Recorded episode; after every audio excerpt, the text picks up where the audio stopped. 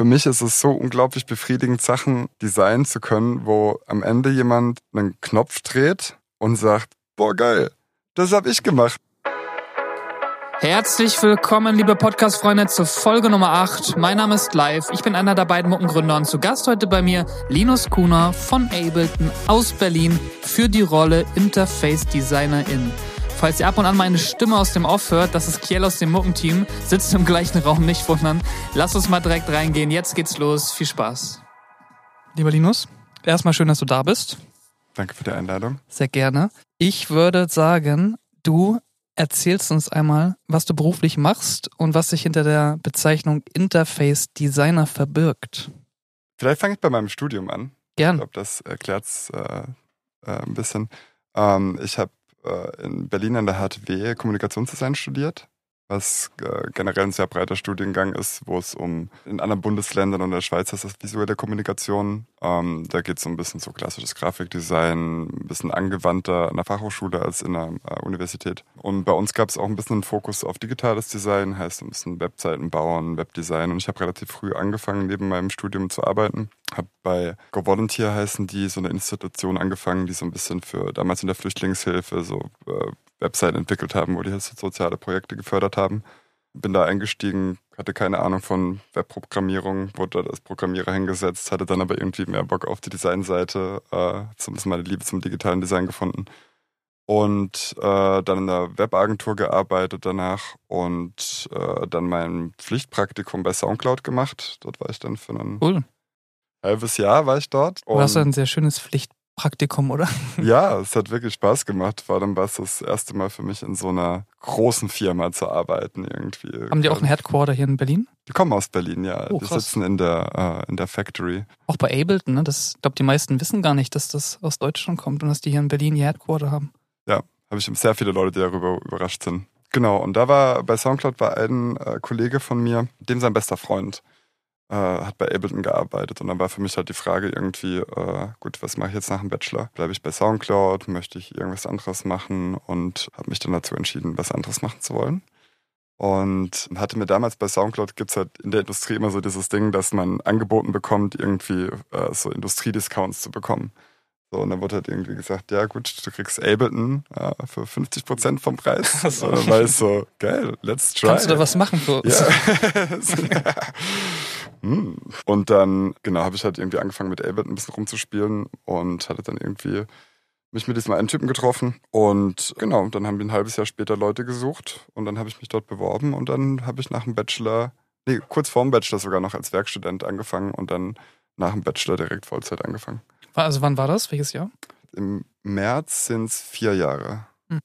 Am Anfang war das wirklich so ein bisschen erst so ein bisschen reinschnuppern in wie, also so, wo führt meine Rolle da überhaupt hin irgendwie. Ich war der einzige Designer in einem Team von irgendwie sieben Leuten, äh, fünf Entwickler, ich ähm, und ein äh, Product Manager. Ähm, ich bin so in der, sagen wir, im ersten Drittel vom Live 10 Zyklus damals eingestiegen. Mhm. Und geht es in meinem Job so ein bisschen darum, also es hat sich ein bisschen weiterentwickelt, darüber rede ich gleich, aber am Anfang, hier ist eine Funktion, die wir einbauen wollen, weil wir irgendwie rausgefunden haben, dass entweder wollen das Kunden oder wir wissen schon, dass wir das irgendwie dazu bauen wollen, weil wir irgendwie denken, dass das eine coole Funktion ist oder was mit was Leute was anfangen können. Und dann geht es für mich darum, mir zu überlegen, wie funktioniert das? Wo kommt das hin? Äh, und wie sieht das aus? Und welche, keine Ahnung, welche Buttons brauche ich dafür? Welche, was muss ich dem User quasi zeigen, damit die Person irgendwie versteht, wie es zu Mhm. benutzen ist? Und das geht wirklich vom Überlegen, wie das funktioniert, zu wie sieht es am Ende aus? Ein Kommentar aus der Community oder auch aus verschiedenen Videokommentaren, die ich bei euch gefunden habe, kommt immer wieder dieser Spruch von der Usability der GUI einer der besten DAOs der Welt. Das ist doch ein sehr schönes Kompliment, oder? Voll. Kurz nach meinem Bewerbungsgespräch hatte ich mit Robert Henke, einem von den Gründer, irgendwie ein Gespräch und da ging's, äh, habe ich halt irgendwie gesagt, ey, als ich es erst mal live aufgemacht hat, das hat sich irgendwie angefühlt, als würde ich so einem freaking Flugzeugcockpit drin sitzen. So, keine Ahnung, was, was ich damit machen soll. Und dann ging es halt irgendwie drum, dass ich so bestimmte, wir haben so eine Funktion, Follow Actions waren das damals, ein bisschen umgebaut. Dann ging es halt so drum, okay, wir müssen ein paar Knöpfe bewegen und ja, da, ja, da, aber irgendwie Leute sind halt dran gewohnt, dass das an dieser einen Stelle ist. Und dann meinte er halt auch so, Linus, du musst dir klar machen, dass sobald man irgendwie was umstellt, irgendwie Buttons von links nach rechts bewegt, ist das so, wie wenn du irgendwie so einen Typen hast, der sein Studio über 30 Jahre aufgebaut hat, ne? Ne? Und hat da rechts so seinen Lieblings-Synthesizer stehen, mhm. links seine Lieblings-Drum-Machine und wehe, wehe, du stellst die um. Ja. Wehe, du drehst, verdrehst die beiden. Heißt, man muss sich schon irgendwie äh, bei bestimmten Sachen irgendwie sicher sein, das findet man halt raus, wenn man mit, mit Benutzern spricht, irgendwie der BenutzerInnen spricht, dass man, dass das Sinn macht, was man da umstellt und mhm. wie man das umstellt. Aber das ist wahrscheinlich auch eins der schwierigsten Aufgaben von dir, könnte ich mir vorstellen, dass du auch versuchen musst, komplexe Funktionen möglichst simpel abzubilden, oder? Jetzt mal noch ein Stück weiter rausgescrollt, aber wenn man jetzt so einen Kritikpunkt in Anführungsstrichen an Ableton draußen findet, dann ist es meistens so dieser erste Eindruck der Komplexität, wenn man dieses Programm öffnet im Vergleich zu anderen. Ne? Ist das so eine Schwierigkeit von dir speziell auch oder von eurem Team, dass ihr, ihr möchtet zwar diese Funktionsvielfalt bieten und habt ihr auch und seid in dem Fall auch sehr, sehr komplex, aber dem User am Ende es möglichst einfach zu machen und die Übersicht zu bewahren. Das ist ja wahrscheinlich ein Thema, mit dem du dich täglich umgibst, oder? Man muss eine Balance finden zwischen den beiden Sachen. Mhm. Man kann einen, gibt da zwei Aspekte. Ich glaube, es geht darum, Sachen accessible zu machen, Sachen zugänglich zu machen. Das bedeutet aber nicht, dass was zwangsläufig einfach ist, weil ähm, ich glaube, Ableton fußt auch sehr darauf, dass man, es gibt dir die Möglichkeit, möglichst schnell irgendwas zu machen aber auf der anderen Seite belohnst dich auch dafür, wenn du möglichst viel Zeit investierst. Also so, das ist halt genau wie mit einem ähm, Hardware-Synthesizer. Ich bin zum Beispiel niemand, ich habe zu Hause nicht viele Synthesizer rumstehen. Bin auch ein sehr intuitiver Musikmacher. Hab gar nicht so dieses super wissenschaftliche, das heißt wissenschaftlich Anführungszeichen, aber dieses, ich lese mich jetzt nicht tausend Bücher in irgendwie krasse Synthese-Sachen irgendwie rein. Ich verstehe Synthese, aber so, ich, ich, bin da, ich bin da einfach nicht so. Und das ist okay, weil Ableton gibt mir den Raum, trotzdem Musik zu machen, die mich sehr, sehr glücklich macht oder die mich befriedigt in dem, was ich da mache.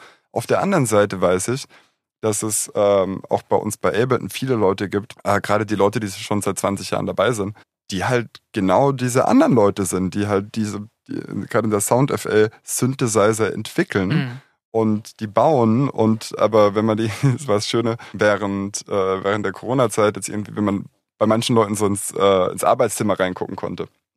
Und da gibt's halt Leute, die den ganzen Raum vollstehen haben mit Synthesizer. äh, und die Gehörst machen. nicht dazu? Leider nein. Bei mir stehen nur Pflanzen. Aber da habe ich irgendwie so ein bisschen, also so, ich kämpfe so ein bisschen auf dieser, oder das heißt, ich kämpfe, ähm, aber ich finde so diese, ähm, diesen äh, dünnen Weg irgendwie relativ interessant, sozusagen. Na gut, irgendwie muss es zugänglich sein, aber zugänglich bedeutet halt nicht zwangsläufig einfach auf den ersten Blick.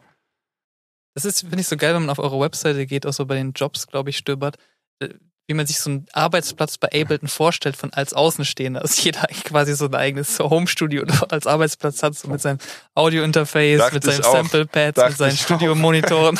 ist es so? Ich dachte auch. nee, es sieht tatsächlich, ich glaube, witzigerweise habe ich mir genau denselben Gedanken gemacht. Äh, ich habe dieses Bild auf unserer Jobs-Website gesehen ja. und war so, geil. Da muss ich ähm, hin. muss ich hin. Es sieht tatsächlich auch in den meisten Büros von uns so aus, aber ich glaube, das ist tatsächlich aus dem ähm, Hardware. Im Lab. Ja. Aus dem Hardware-Lab.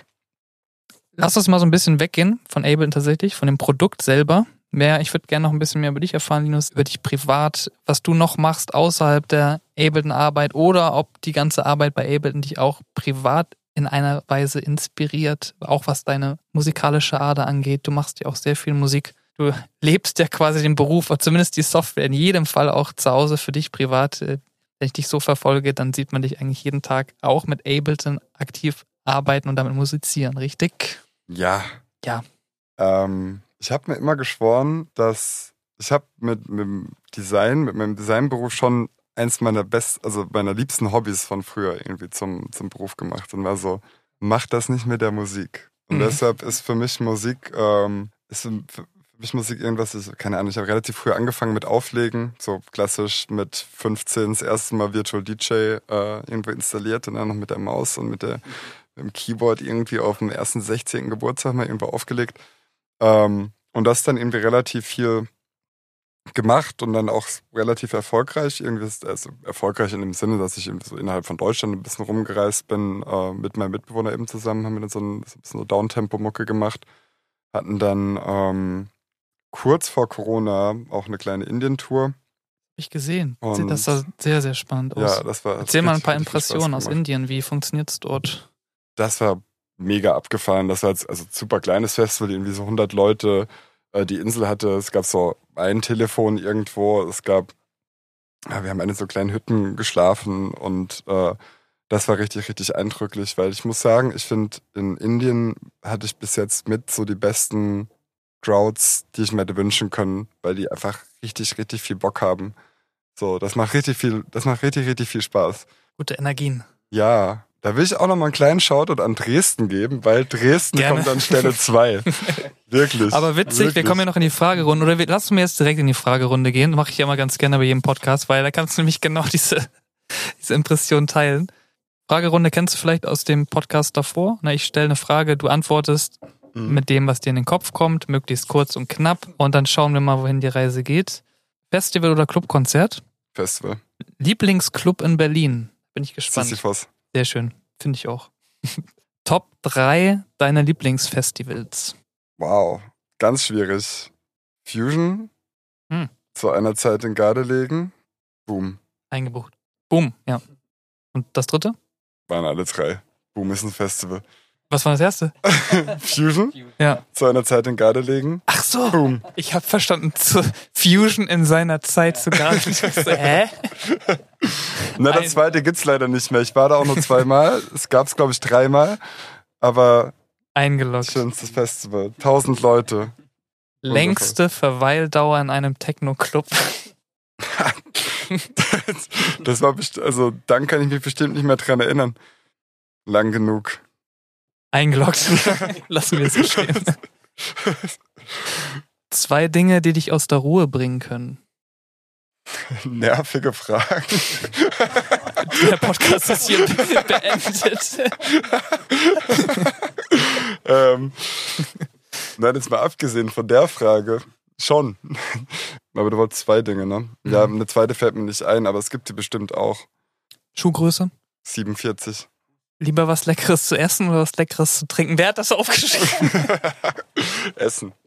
Zwei KünstlerInnen, die dich aktuell inspirieren. Da muss ich mich entscheiden. Hermanos Gutierrez, Okay. Gitsch. Eingeloggt. Dein Place to be zum Abschalten. Laufen. Hm. Kiez. Im Kiez. Lieber im Hotel oder im Campingurlaub? Campingurlaub. Drei Dinge, auf die du bei der Arbeit nicht verzichten möchtest. Freiheit, Gut. empathisches Umfeld, diverses Umfeld. Auch gut. Habe ich noch eine Frage? Warte mal. Nö. Dann bin ich jetzt dran, oder wie? Ja, Frag, frag du was. Längster Clubbesuch. Wollen wir da nochmal drauf eingehen? Fragerunde beendet an dieser Stelle. Wie viel Zeit verbringst du mit der Suche nach neuen Sounds? Ich habe irgendwann damit aufgehört. Ähm, ich ich sage das jetzt mal von vornherein. Es ist keine gute Sache. Äh, aber wenn man, wenn man in der Musikindustrie arbeitet, dann kriegt man halt irgendwie allen möglichen äh, werden Sachen, wenn ich jetzt Scheiß sage, wird das gepiept? Darf ich Scheiß sagen? Nee, es wird verstärkt. nice, äh, hinterhergeschmissen. Ähm, da ist richtig, richtig, richtig viel guter Scheiß dabei, aber es ist generell einfach zu viel Scheiß. Deshalb, ich habe viel zu viele Plugins, ich habe viel zu viele Sounds und ich merke auch irgendwie, es ist nicht gut. Und jetzt habe ich vor kurzem mal angefangen, eher Sachen einfach wegzunehmen. Und deshalb die, glaub, ist, glaube ich, die Antwort auf deine Frage, ich verbringe mehr Zeit damit, Sachen wegzupacken, als dass ich Zeit damit verbringe, danach zu suchen, was jetzt in dem, was ich nicht weggepackt habe, wirklich geil ist. Aber es ist zu viel Zeit. Hm. Du bist so ein bekannter Struggle, ne? in diesen ewigen, unendlichen Libraries zu stöbern auf seinem Samplepad und dann verliert man sich nach Vor, vor allem finde ich, Minuten wenn, schon irgendwie wenn man- im Sample-Universum. Ich glaube, mein Problem ist auch, dass ich zu früh in also so in meiner Producing-Karriere in Anführungszeichen, zu viel dann, weil ich relativ schnell dann bei Ableton angefangen habe zu arbeiten, irgendwie bekommen habe. Heißt, ich war so, ich habe jetzt irgendwie Sachen, Plugins, wo ich weiß, dass ich Leute die Finger nachlecken, ich aber auf jeden Fall noch nicht an dem Punkt bin, wo ich mit meinen Mixing- oder gar Mastering-Skills irgendwie auch nur ansatzweise irgendwie Stimmt, da habe ich noch gar nicht drüber nachgedacht. Du hast ja den unendlichen Zugriff da eigentlich auf alle wo ich Premium-Plugins. damit anfangen kann. Ja, und trotzdem sagst du, bleibst du bei deiner Basic und verlierst dich nicht da drin. Versuche ich. Versuchst du. Ja, du bist doch bestimmt neugierig. Ja, ja, natürlich, aber es ist auch viel zu verlockend, dann mal irgendwo was richtig Fettes drauf zu knallen, wo du so weißt, dann guckst du so, bist du irgendwie so, naja, hier die und die Mastering-Chain, Mhm. kostet im Verkauf so und so viel Geld. Hm. mal kurz mal ausprobieren. Und dann bist du so, try wet auf 70 Prozent. Naja, klingt immer noch kacke. aber zumindest gut gemastert. Also dein Werkzeugkasten ist unschlagbar, würde ich behaupten. Zumindest. Ja, ich hab, aber wie gesagt, also so, das, das ist auch, äh, ähm, ich glaube, am Ende ist es auch einfach nur ein Zeichen dafür, dass es, und ich glaube, das geht ganz vielen Leuten so. Und ich glaube, das geht auch vielen Leuten so, die zu Hause noch irgendwie 100 Synthesizer stehen zu haben. Mhm. Am Ende, was ich für mich gemerkt habe, ist, ich bin ein intuitiver Musikmacher. Ich, mir macht das, eine der geilsten Sachen in Ableton ist, du nimmst einen, nimm auch einen, einen Track, den es schon gibt, so irgendwas, pack den komplett in den Simpler rein, Slice Mode, 100% Sensitivity, pack dahinter, äh, davor einen Arpeggiator, drück irgendeine Taste und nimm so kleine Bits und nimm dir die auf, chop die auseinander und dann kann, daraus kannst du Hi-Hats bauen, daraus kannst du einen ganzen Track bauen, daraus kannst du eine Lead bauen, ein bisschen Spectral-Effekt drauf oder whatever. So, du kannst so, am Ende ist, ist das, was richtig viel Spaß macht. So, nimm, also, ich hatte ganz am Anfang oft mit mir selber so dieses Exercise gemacht von wegen, nimm jetzt mal wirklich nur ein Lied und benutze nur einen Simpler Mhm. und mach damit alles. Ja. Mach damit alles. Bau dir deine Snare, bau dir deine Kick. Das ist ja auch heutzutage hat man ja die Möglichkeit, aus machen. egal was das für eine Wave ist, die man hat, äh, in alle möglichen Richtungen zu modifizieren. Ja. Das ist ja das Schöne. Du brauchst jetzt nicht mehr die perfekte Und das, kannst, Snare oder was voll. auch immer. und das kannst du auch alles mit Ableton Stock Plugins machen. Da brauchst du überhaupt Ja. gar nichts für. So, Bin das ich übrigens auch, ich will jetzt nicht für den Konkurrenten sprechen, aber Logic zum Logic Pro wird rausgepiept. Logic Pro hat, ähm, glaube ich, in den neuesten, nicht der neuesten, der Version davor, als Template das Billie Eilish, ein Billie, Song von Billie Eilish von ähm, Phineas äh, Mhm. als wirkliches Raw-Template drin, was genauso unangefasst spürbar ist modifizierbar ist. Das heißt, du siehst genau, dass dieses Template, dieser Song rein mit den Stock-Plugins Mhm. von Logic gebaut worden ist. Und das ist total spannend zu sehen, dass so ein Welthit mit dem Onboard-Gear ausreichend produziert ist. Und mehr braucht man nicht. Und ich finde, Ja. dieses Bewusstsein ist total wichtig, auch für Newcomer, die dann oftmals denken, ich kann gar nicht an diese großen Produktionen rankommen, weil ich jetzt noch nicht 5000 Euro für Gear oder Plugins ausgegeben hatte. Und das ist halt ein, Ja. das ist ein Trugschluss. Ne? Und das hat mich auch echt immer fuchsig gemacht. Das war, ging mir schon beim Auflegen so irgendwie. Ich komme jetzt nicht aus einer Familie, sag ich mal, wo wir jetzt irgendwie viel Geld gehabt hätten. Und ich habe irgendwie trotzdem, habe mir irgendwie irgendwas mit so einem Native Instrument Z1 und X1, klar, mit MIDI-Controllern aufgelegt, aber trotzdem irgendwie super viel so in diese, ich baue eine Story, ich habe irgendwie Bock drauf, jada, jada, so. Hat mir halt einfach Spaß gemacht, ne? Mhm. Und dann kommst du irgendwann äh, nach Berlin oder naja, du kommst nach Berlin und dann bist du halt so, na gut, okay, was steht hier in Clubs rum? So, dann fängst du an Clubs, irgendwie mal Clubs zu spielen, dann bist du am Anfang, bringst du noch deinen eigenen Scheiß mit, aber dann bist du immer mehr so, na gut, da stehen halt einfach XDJs.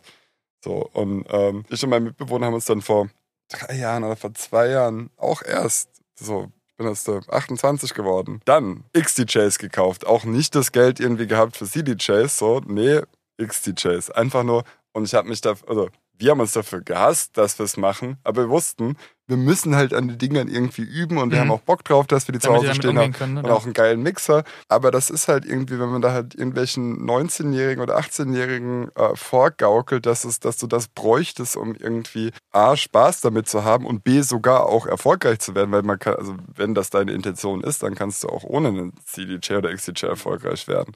Für uns war es halt irgendwie dann nur an so einem Punkt, wo wir sagen so, naja, jetzt sind wir beide irgendwie Ende 20, beide sind Vollzeit angestellt, sind fertig mit dem Studium.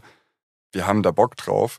Und wir wollen halt irgendwie nicht immer irgendwo anders. Wir haben, gab, wir hatten auch keine Freunde, die den zu Hause rumstehen hatten. Heißt, entweder Mhm. haben wir das halt dann im Club gelernt. jetzt normalerweise auch nicht in, im Wohnzimmer stehen, oder? Ja, nee. Aber ihr habt sie jetzt im Wohnzimmer. Wir haben sie jetzt im Wohnzimmer. Nein, tatsächlich muss ich zugeben, sie stehen in meinem Zimmer. Liebe Grüße an Julius. Kriegst du nie wieder. Wichtige Frage hier aus der Community. Braucht man für die Bewerbung bei Ableton in seiner CV eine Rave-Historie?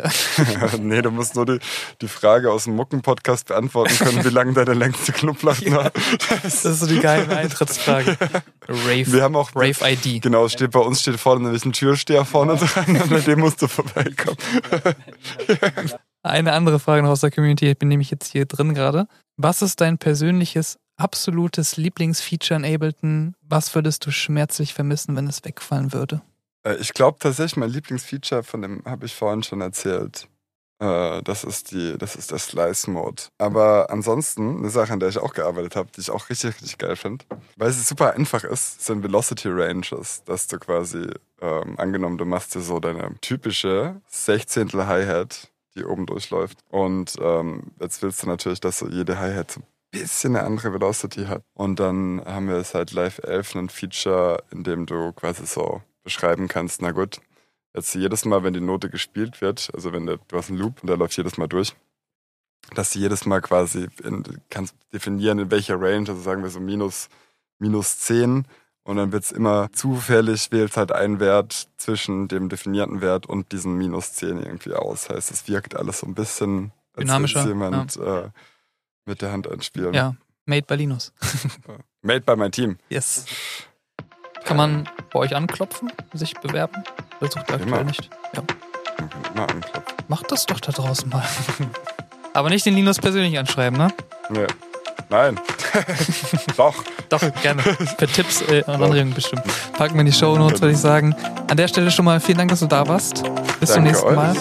Auf Wiedersehen. Hat viel Spaß gemacht. Ciao. Ciao, ciao.